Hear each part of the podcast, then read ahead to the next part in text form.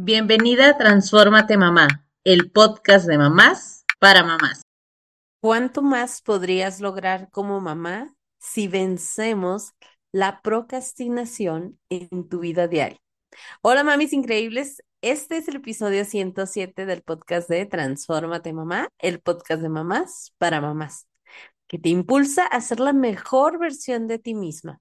Y antes de sumergirnos en el episodio y el contenido de hoy, necesito de tu ayuda para llegar a más y más mamás como tú.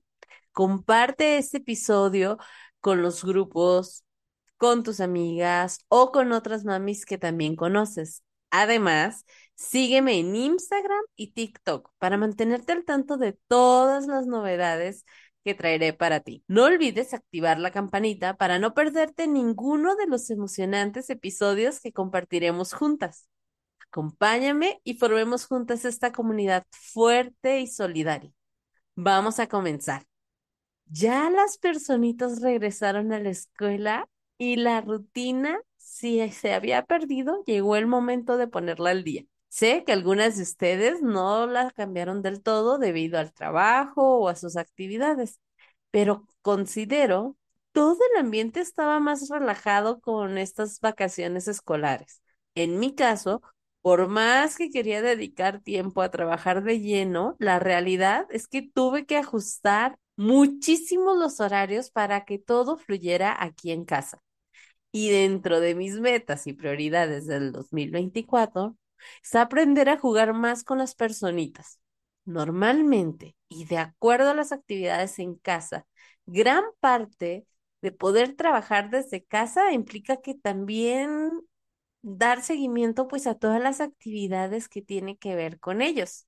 Y en estos últimos meses me estoy dando cuenta de que los niños no me miran como la mamá que juega con ellos.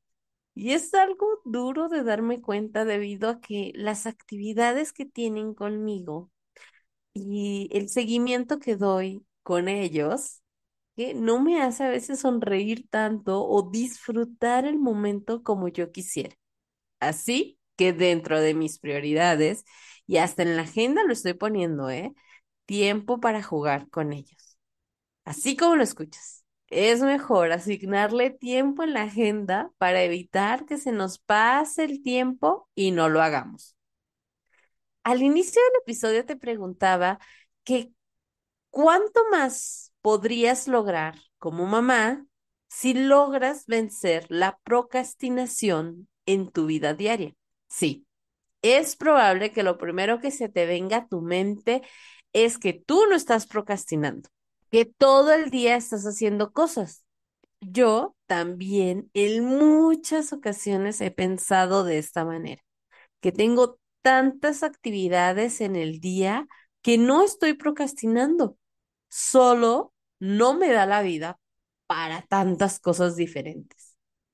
Y si recuerdas el episodio pasado, hablé de que en muchas ocasiones, cuando queremos comenzar con un nuevo hábito, no es falta de motivación, sino falta de claridad.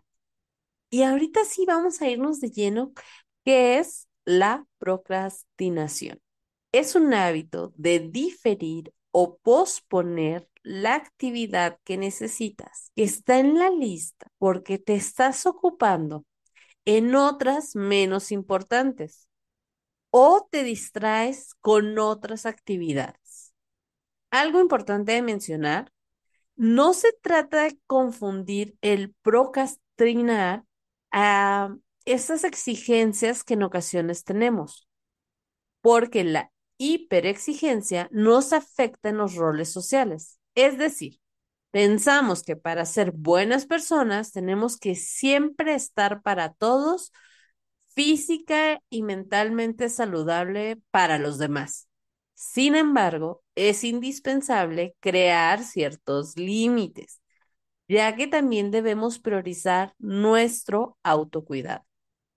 Y sé que esto puede ser difícil de creer para algunas personas, pero cuando nuestra salud mental se encuentra inquieta, por decirlo de alguna manera, Lo prioritario no es terminar los pendientes de la oficina, ni limpiar la casa, ni ordenar la despensa, poner la lavadora o hacerle favores a los amigos. Lo prioritario es descansar, hacer algo que deseas hacer y no solo lo que los demás nos piden.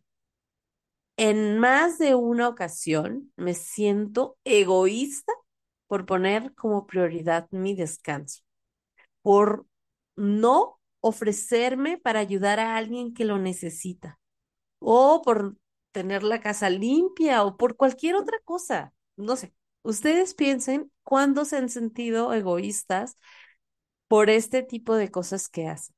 ¿En qué situaciones las mamás pudiéramos estar procrastinando va desde la preparación de la comida saludable, la organización de espacios en la casa, el gestionar la documentación, los tiempos de calidad con nuestras personitas, el tiempo para el autocuidado, en los proyectos personales o hasta en la comunicación con la pareja.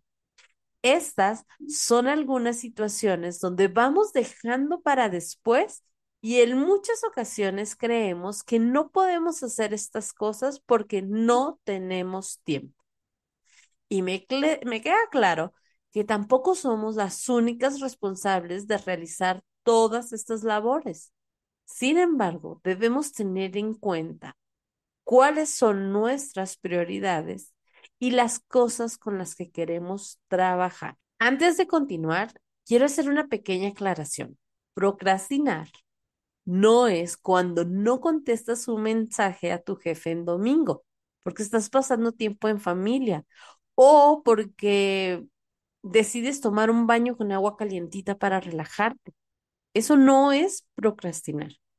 Procrastinar es cuando estamos enviando a nuestro yo del futuro una carga que en el presente somos incapaces de asumir. Debemos aprender a revelarnos a la autoexigencia. Es diferente a no dejar para mañana lo que tenemos que hacer y dejar de lado lo que podemos. Por ejemplo, el creer que no puedes salir con la familia un fin de semana porque tienes que quedarte a limpiar la casa. Lo peor que puede pasar es que no sales con la familia, pero suena una notificación en el celular y te quedas viendo videos, enviando mensajes y cuando menos lo piensas, te digo, no compartimos ni tiempo con la familia y tampoco hiciste lo que tenías planeado realizar, que era limpiar la casa. Y aunque sepamos que tenemos cosas por terminar, es más tentador hacer otras cosas y más gratificante para nosotros. Esas son las gratificaciones inmediatas que se le llaman. ¿Has pensado cuáles son las razones por las que procrastinamos? Puede ser desde el famoso multitasking, el miedo a los proyectos complejos, nuestra voz negativa interna, o creer que algo no es urgente. También otro de los motivos es el perfeccionismo o estos malos hábitos que tenemos, la falta de autocontrol. Dicho en pocas palabras, la falta de claridad, o dicho en una palabra, claridad. En algunas ocasiones creemos que lo que nosotros hacemos no es tan importante.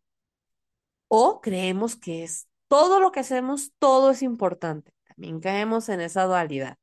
Y no solo tiene que ver con las actividades laborales, también tiene que ver con nuestra figura como mamás. Por ejemplo, si nosotros creemos que es más importante mantener la casa limpia y andar corriendo detrás de los niños que el tiempo de juego, porque eso pues no les aporta tanto, entonces es probable que no le demos la importancia que tiene a esta actividad. Cuando logramos comprender ¿Qué aporta esta actividad en nuestra vida, en el trabajo, en nuestra pareja o en la vida de las personitas? Nos dará mucha mayor claridad. En el episodio pasado de los hábitos también tocaba el tema de la claridad. Si aún no lo escuchas, terminando este episodio puedes ir a escuchar el episodio 106. Te dejaré la liga en la descripción. Y te voy a compartir dos tips que te pueden ayudar para tener claridad. El primero es, crea objetivos personales, profesionales y sociales.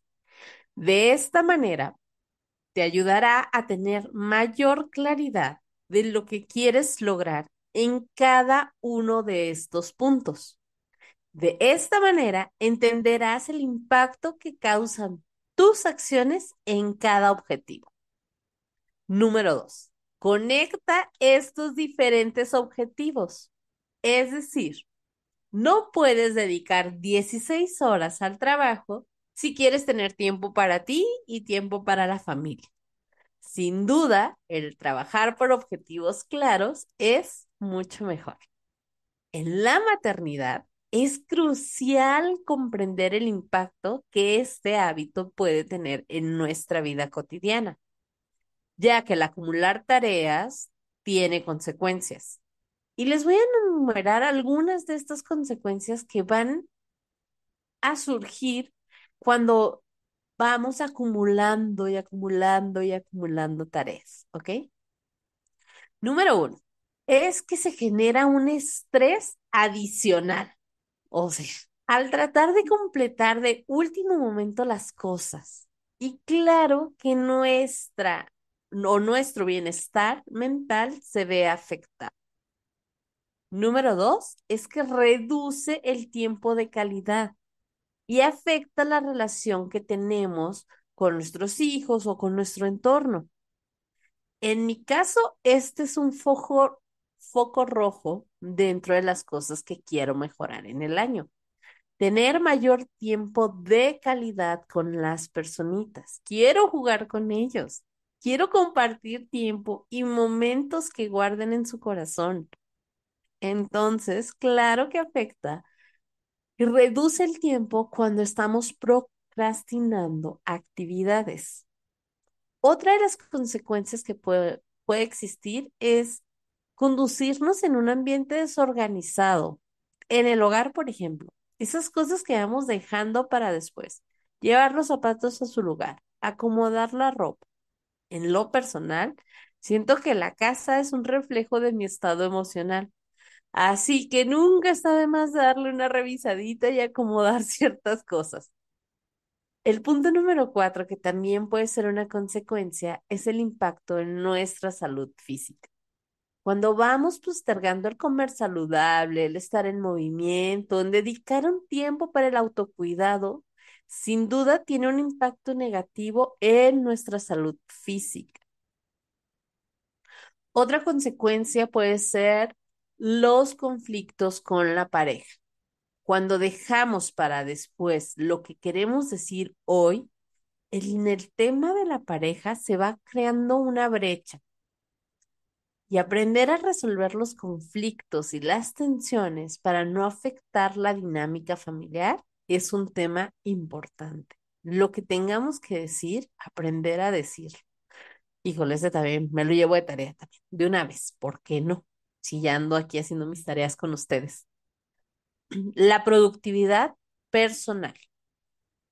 También esta se puede ver afectada porque es cuando vamos dejando para después nuestras metas o proyectos personales, donde se termina afectando nuestro crecimiento y desarrollo individual. No con lo que tiene que ver con la familia, no con lo que tiene que ver con lo laboral, lo tuyo, lo personal, lo que tú quieres lograr.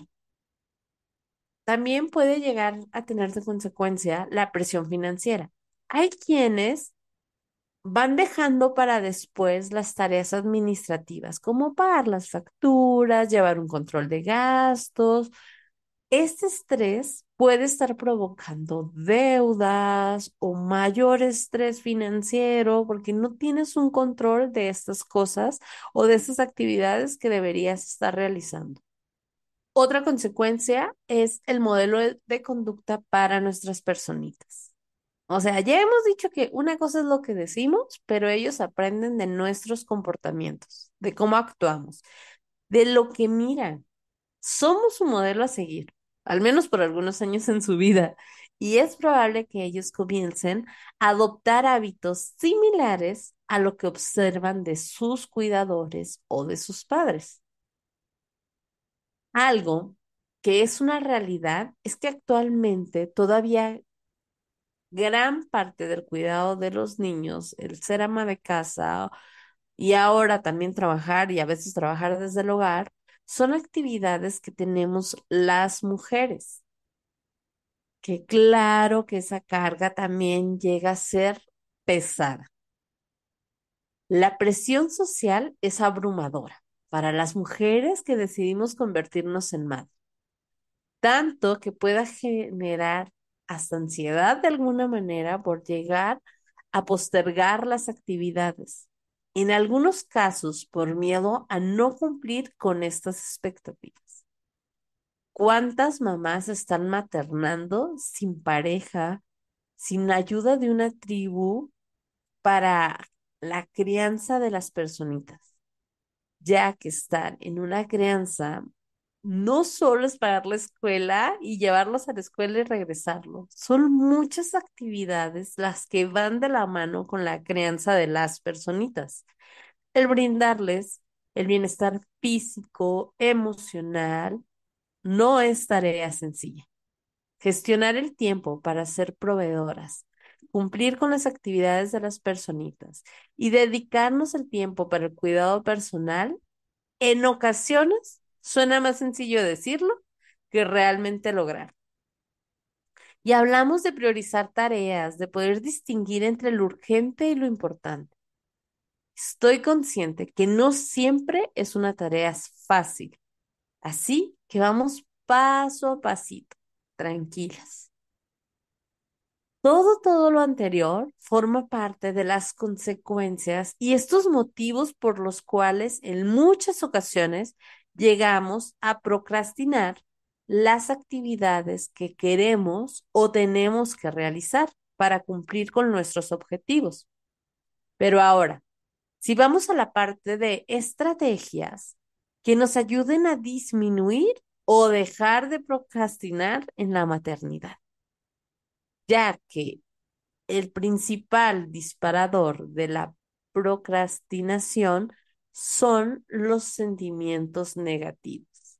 Cuando nos sentimos estresadas, indecisas, sobrepasadas o hasta cuando nos sentimos aburridas, es probable que recurramos a esta conducta. Así que, manos a la obra para disminuir su impacto en nuestra vida. Así que te invito a tomar la pluma y el papel para que tomes nota de estos consejos que son bastante prácticos. Ya saben que me gusta que sea todo muy práctico y sencillo. Yo soy del paso uno, paso dos, paso tres. Así que vámonos con esto de la manera mucho más sencilla. Lo primero que tenemos que hacer es hablar de nuevo de este tema de las metas y nuestros objetivos. Como lo mencionaba en el, el episodio anterior, con el tema de los hábitos. Es importante saber a dónde queremos llegar. Sin embargo, lo más importante es saber que estas metas sean alcanzables y realistas, que las podamos realizar hoy al menos. Y en muchas ocasiones pensamos que todo, no, no, no, es que todo lo tengo que hacer pero el que las tareas las podamos dividir en pequeños pasos nos puede llevar a lograr los objetivos que buscamos. Y aquí te voy un ejemplo. Por ejemplo, tienes que ir a trabajar, llevar a las personitas a la escuela, regresar, ayudarlos con las tareas y tú también dentro de todos estos objetivos te pones limpiar la casa. Híjole, es probable que terminemos sin limpiar la casa y que te sientas abrumada, ya y demás, o sea, sobrepasada de todas las cosas, pero no lograste limpiar la casa. Sin embargo, si dentro de tus objetivos decides solo guardar la ropa hoy, toda la ropa limpia que tienes ahí en el sillón acumulada, hoy dedicarle tiempo para guardar. Es mucho más realista que logres ese objetivo a limpiar toda la casa. ¿Me doy a entender? Nuestras metas y objetivos tienen que alinearse a nuestro estilo de vida, a lo que nosotros queremos hacer y lograr. Este primer punto me lleva al segundo.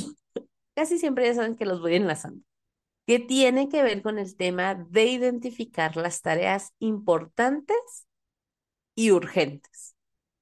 Y aquí voy a hablar de una matriz de Elsenwald, se llama, que puede ayudarnos a, a, identificar las tareas en cuatro cuadrantes según su importancia y urgencia. Y para que te des una idea, se hace una cruz, pone en tu cuaderno una crucecita con cuatro espacios que se van a formar ahí y vamos a comenzar con la parte superior derecha y le vamos a colocar arriba a ese cuadrante la palabra de urgente. Y el de la izquierda le vamos a poner no urgente. Y ahora, de la parte superior derecha de nuevo, le vamos a poner la palabra de importante y en la de abajo le vamos a poner no importante. ¿Ok? Ahora, ¿de qué se trata este cuadrante o esta matriz? Es que puedas colocar en cada cuadrante lo que por ejemplo, en el primer cuadrante se queda lo que es urgente e importante. Son esas tareas con plazo y una consecuencia. Así que sí o sí se deben realizar. Por ejemplo, pagar la factura del celular. Esa sí o sí la tengo que hacer en tal fecha, ¿no? Hoy, por ejemplo. Si hoy se vence, hoy sí o sí la tengo que realizar. Ahora, las que están marcadas como no urgentes, pero importantes, son aquellas que nos ayudan a largo plazo, que podemos programar para un momento específico. Ahora, tal vez hoy no, no corta la factura del celular, pero sé que es algo que tengo que hacer en el mes. Ah, bueno, ahí lo pongo. Le asigno un día, porque sí es importante, pero no es urgente. No la tengo que hacer hoy. Las tareas que colocamos en el siguiente cuadrante son las urgentes pero no importantes. Son tareas que sí se deben realizar, pero es probable que puedas delegar a alguien más o solicitar apoyo de alguien, ¿ok? Porque sí son urgentes, sin embargo, no son importantes, no te están sumando a ti, ¿ok? El último cuadrante, que son, no son ni urgentes ni importantes. Esas son las actividades más innecesarias y que podemos eliminar. Que quizás lleva tiempo realizando porque no nos hemos cuestionado si debemos o no hacer. En la descripción del episodio te voy a dejar una liga donde puedes consultar esta matriz y la invitación es a que la revises, si te ayuda a priorizar las cosas que tienes y debes hacer Considero que es una herramienta muy útil, principalmente para cuando nunca hemos cuestionado si todas las actividades que realizamos son urgentes y tan importantes de como lo pensamos. Recuerda mantener actualizada tu lista de pendientes y márcalas como completadas. De verdad que la sensación de lograr e ir marcando las actividades que vamos completando nos ayuda muchísimo. Además, nos permite darnos cuenta de todas las cosas que estamos haciendo en nuestro día a día. El punto número tres como estrategia es reinventa y crea o crea una rutina. Cuando ya sabemos hacia dónde vamos y qué tareas son prioridad para nosotros, podemos reajustar nuestra rutina o crear nuevas que nos ayuden a cumplir con nuestras metas. recuerda que el tener hábitos nos quita carga mental y nos permite enfocar nuestra energía y tiempo para hacer cosas nuevas, ¿ok? Entonces, vuelvo al episodio pasado porque ahí hablamos de las rutinas y los hábitos. Número cuatro, otra estrategia que puedes hacer es establecer tiempos específicos. Si ya logramos priorizar las actividades que tenemos que hacer, es momento de establecer día y hora. La planeación de las actividades es un gran aliado. Les he comentado que aquí en casa hacemos un menú semanal. Aquí también te quiero compartir una técnica que tiene mucho que ver eh, se llama Pomodoro, que básicamente consiste en trabajar en periodos de 25 minutos sin interrupciones y sin distracciones, y añadir tiempos de 5 minutos de descanso. Después de cumplir más o menos cuatro intervalos de 25 minutos, ya puedes tomar un descanso un poquito más largo, ¿ok? Lo ideal es tener un temporizador para saber que vas a trabajar de manera continua por 25 minutos.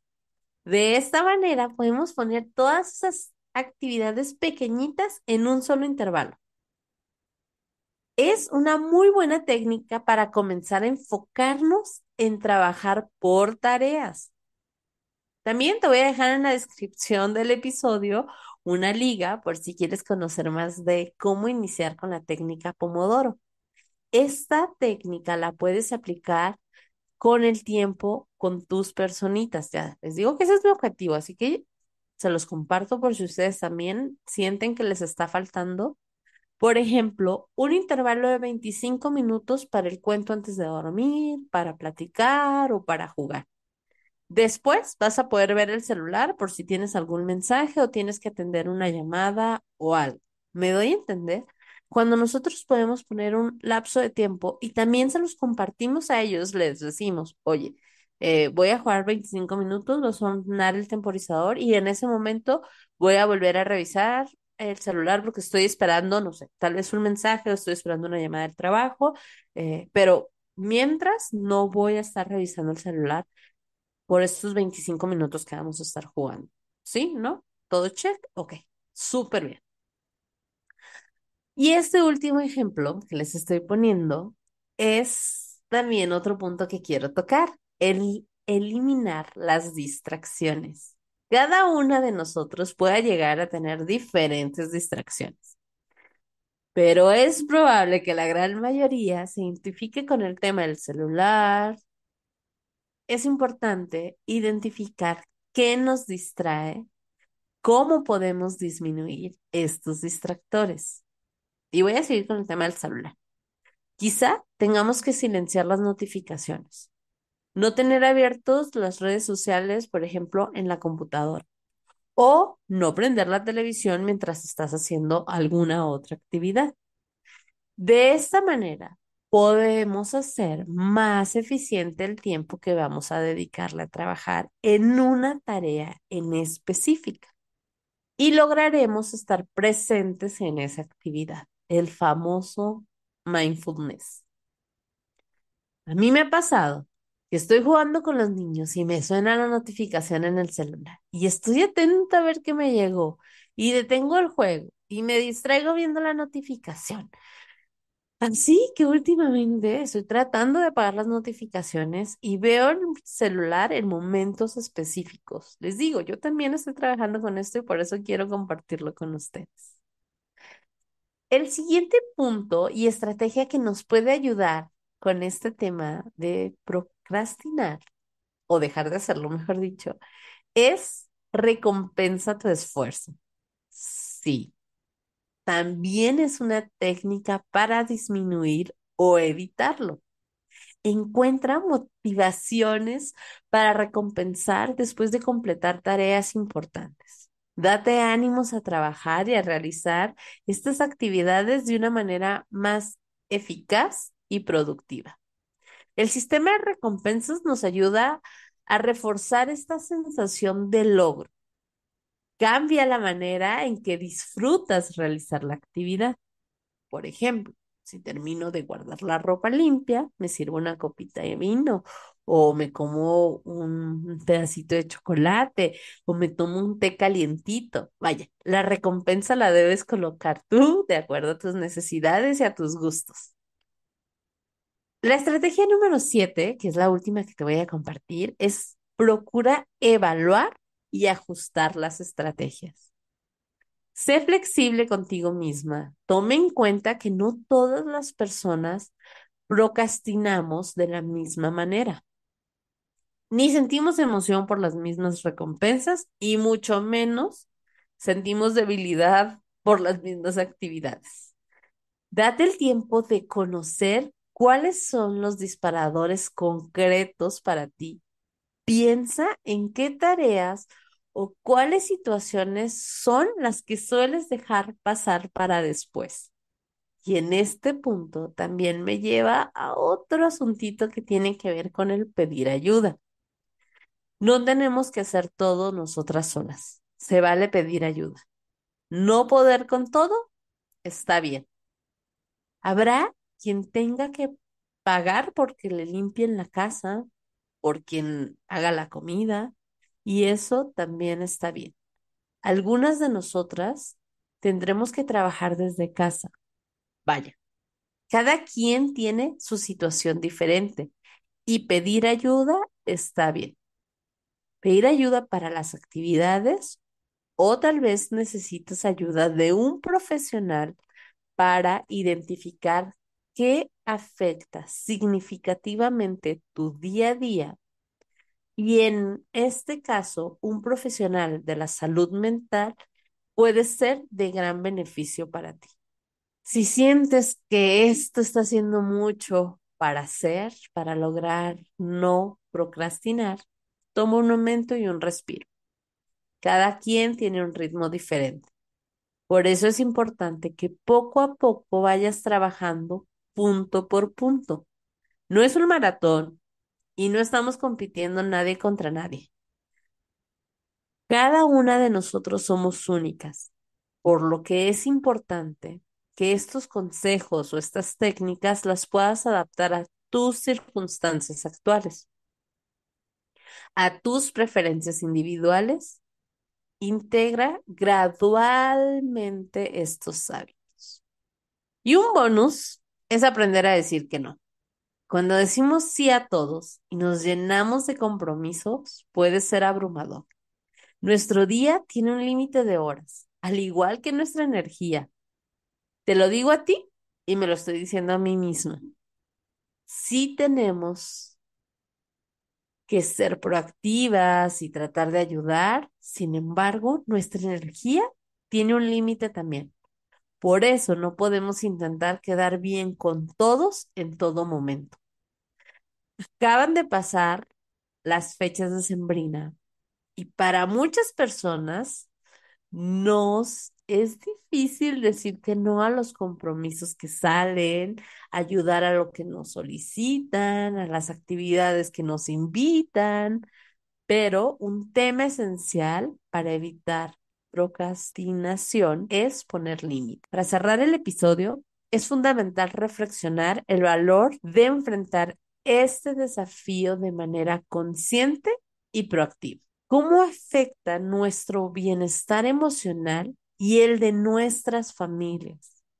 Es esencial recordar que para superar la procrastinación no es un proceso lineal, no es una tarea fácil, pero cada pequeño paso hacia el cambio cuenta. Celebra tus logros, puede ser una fuente de motivación para continuar avanzando. Merecemos tiempo para cuidarnos, perseguir nuestras metas y disfrutar cada momento con nuestras personitas. Cuando desafiamos la procrastinación, estamos dando un paso hacia una vida más equilibrada y satisfactoria.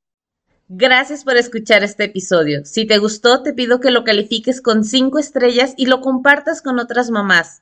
Te invito a seguirme en Instagram en arroba mamá y escucharme la próxima semana en otro episodio del podcast de mamás para mamás. Transfórmate mamá.